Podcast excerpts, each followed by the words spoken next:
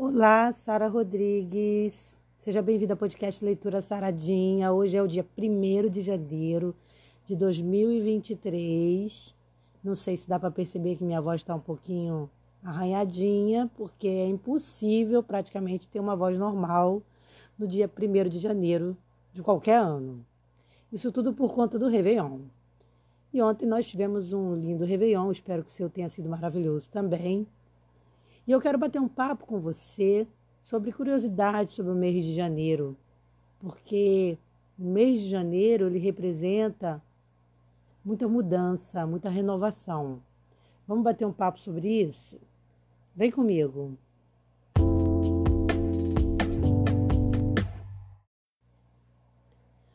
Todo ano, assim, no final de ano, a gente sempre de alguma forma ou em algum momento passa pela cabeça da gente o que a gente fez naquele ano e o que a gente gostaria de ter feito ou o que a gente pretende fazer no ano que se inicia. Então, assim, fim de ano e início de ano é sempre um momento de, de a gente meditar, parar um pouquinho, pensar sobre nossas realizações, até mesmo também sobre nossas perdas, né? Então, assim, o mês de janeiro, ele marca o início de um novo ciclo porque todo ano traz alguma mudança. Pode ser por menor que seja. A gente sempre cria uma meta nova, a gente sempre ganha uma energia nova, né? uma vontade de fazer alguma coisa.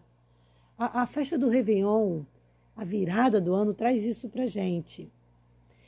E, e janeiro tem isso, né? Ele é o mês de início de um novo ciclo.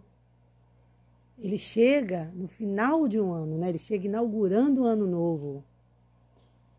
E é importante que a gente faça realmente é, novas estratégias, que a gente trace novos planos, para que a gente possa fazer alterações ou, ou realizar coisas que não deu para realizar no ano anterior.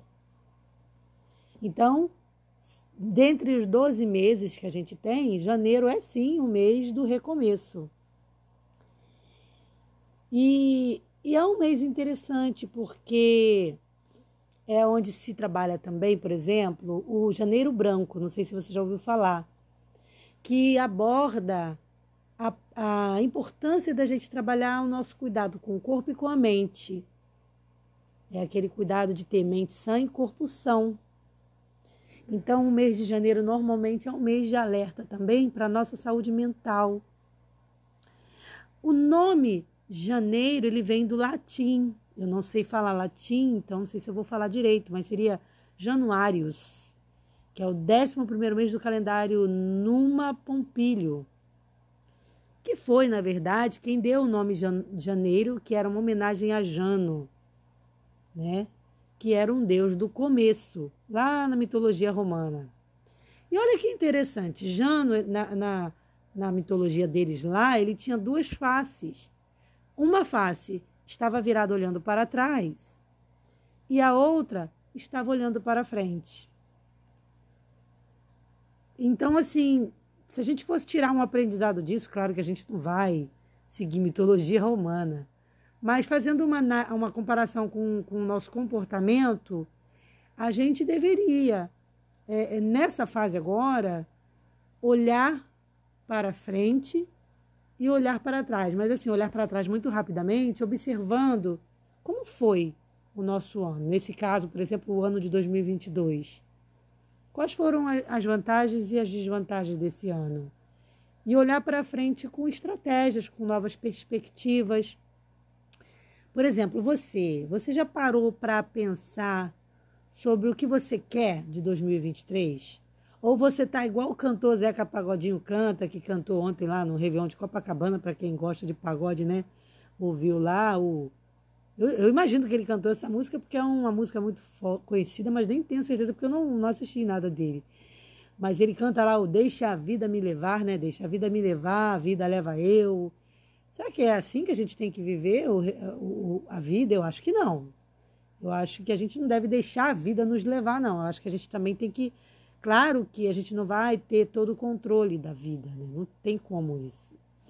Mas naquilo que a gente tem condição de controlar, eu acho que se a gente puder tomar as rédeas seria bom. Então a gente vai criando ali vários planos, a gente vai tendo mais de uma estratégia, porque seria o plano de contingência. Então você cria o plano A e cria também o plano B. Já ouviu falar do plano B? Aquele que você só põe em ação se o A falhar. Isso é importante, porque aí a gente não se frustra, né? A gente, pô, não deu certo uma coisa, vamos para outra. Isso em qualquer área da nossa vida. Na vida profissional, na vida material, nos relacionamentos, a gente tem que ter plano B. Então, assim, janeiro é um, um mês realmente de recomeço, né? Onde a gente pensa sempre no o que vem, o que a gente vai fazer daqui para frente. É, é uma, uma oportunidade, como eu falei também, é uma, uma fase de novo ciclo. E aí eu abro uma aspas aqui para te convidar. Se você gosta de fazer meditação, lá no meu canal do YouTube, eu disponibilizei ontem. Ontem, quase bem pertinho ali do Réveillon, eu gravei para você uma meditação guiada falando sobre ciclos, como a gente pode, é, como a gente deve, né, na verdade, entrar no novo ciclo, porque assim, tem gente que teme as mudanças, né? E na verdade a gente não tem que ter medo de mudança. Tem um ditado que diz: toda mudança gera benefício. A gente tem que identificar qual o benefício daquela mudança. E ciclo é uma coisa que acompanha toda a nossa vida. Então a gente sempre vai estar vivendo um ciclo novo. Então a gente tem que saber identificar qual é a mudança do quando é realmente uma mudança de ciclo, quando a gente está atravessando uma mudança de ciclo. A gente tem que saber lidar com a mudança de ciclo e a gente tem que estar preparado para o novo ciclo, né? E, e abandonar o ciclo velho. Então janeiro tem tudo a ver com isso. Então, se você gosta de meditação guiada, dá uma olhadinha lá no meu canal, que o último vídeo que eu mandei ontem está falando sobre isso, está fazendo essa, essa, meditação. E aí é isso, janeiro é, é, é, ciclo novo, é mudança. Por isso eu quero te fazer uma pergunta nesse podcast. O que você está planejando de novo para esse ano de 2023?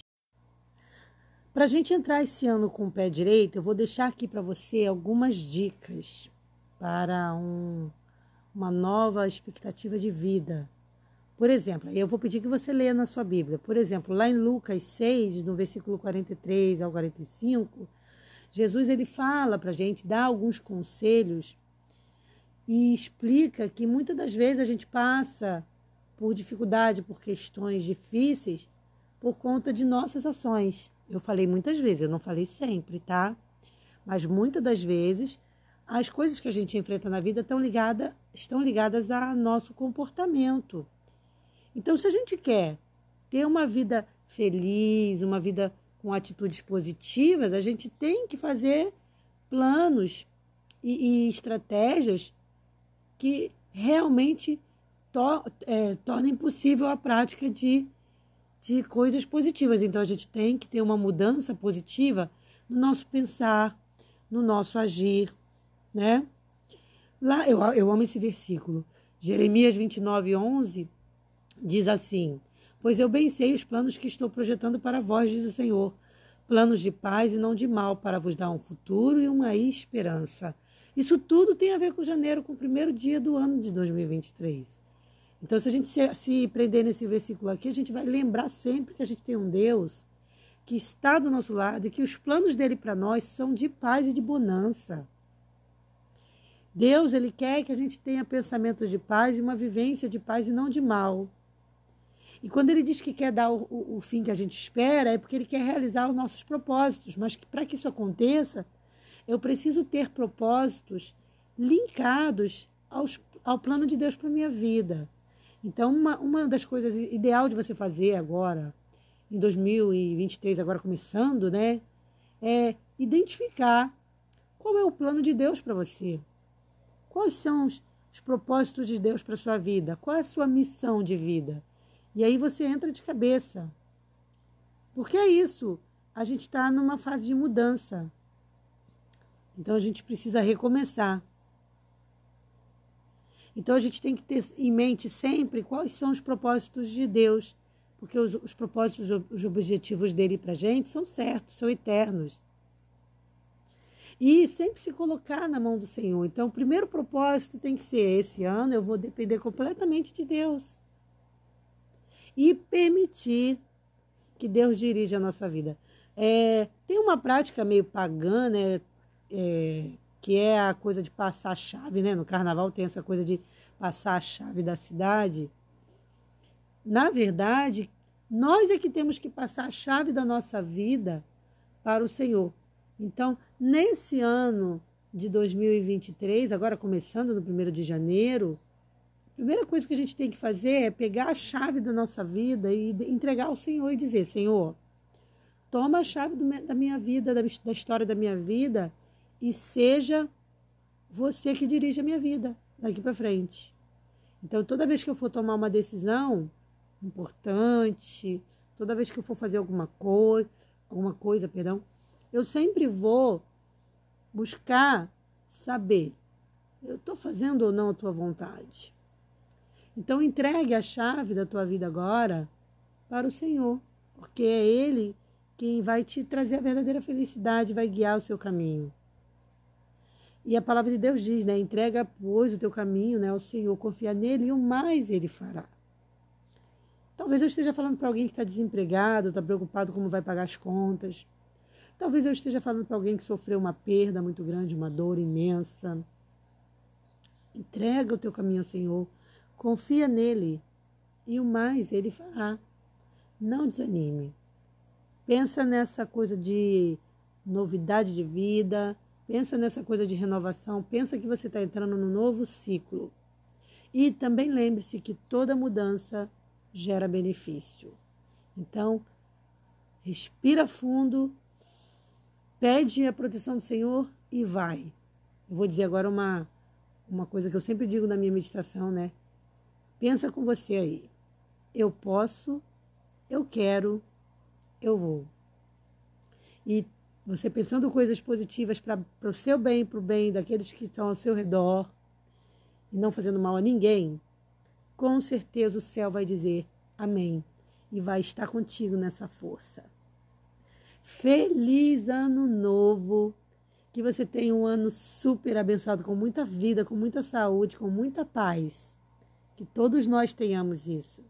É o meu desejo para 2023. Paz. thank you